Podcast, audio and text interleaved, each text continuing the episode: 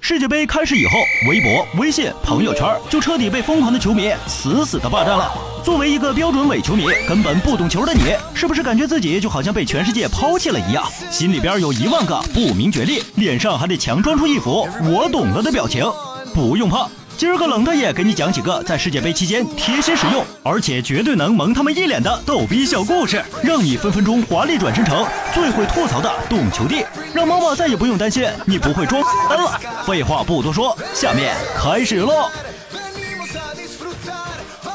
说到逗逼，巴西简直就是他的化身。这个国家极好狂欢，每年都要花上半年的时间准备，然后玩个四天四夜不罢休，丰乳肥臀随处可见，放眼望去都是福利。不过，对于举行世界杯，却有很多巴西人认为这是劳民伤财，一直抗议不断。另外，巴西政府也不怎么靠谱。世界杯都开始了，一些场馆内部依然有很多地儿没有完全盖好。遥想世界杯第一次来到足球王国巴西时，那还是在一九五零年第四届世界杯。当时有十三支球队经过预选赛进入决赛圈。最搞笑的是，原本晋级的印度队临时决定退出，理由是国际足联不允许他们的队员光脚参赛。那一年，牛逼闪闪的英格兰队也首次参加了世界杯。高贵傲慢的英格兰足协认为，只要他们参加，冠军必定手到擒来。可是万万没想到，在和美国队的比赛中，英格兰却意外的以零比一落败。消息传到英国，后方编辑室简直不能相信这个结果，于是自作主张的在零前加了个一，发布了英格兰十比一大胜的好消息，顺利的创造出世界杯新闻史上最大的笑话。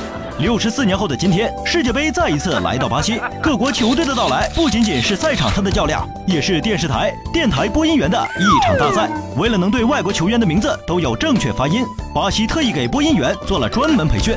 不过，当希腊队世界杯大名单出炉后，解说员直接就哭了。参加本届世界杯的二十三名希腊球员里，包括帕帕斯塔索普洛斯、克里斯托多罗普洛斯、费特法奇迪斯、塔什特西迪斯、萨尔平吉迪斯。哇！面对这群狮子辈，稍有不慎，舌头可是要打结的呀。更逗逼的是，最近伊朗足协通知球员，世界杯期间不准与对手球员交换球衣，而这样做的原因，竟然是国家投入生产球衣的资金太少的缘故。更糟糕还是这球衣的质量。替补门将哈吉吉就曾表示，自己的大码球衣洗了两次，竟然变成了小码。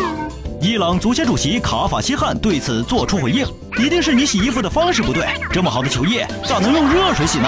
说回到本届比赛，无论是彻夜观球的懂球帝，还是彻夜打酱油伪球迷，热情澎湃的巴西世界杯一定会留给我们很多难忘的逗比回忆。这届世界杯结束之后，就该是二零一六年的奥运会了。在这里，冷大爷也衷心的希望里约热内卢的体育场在奥运会前能盖起来。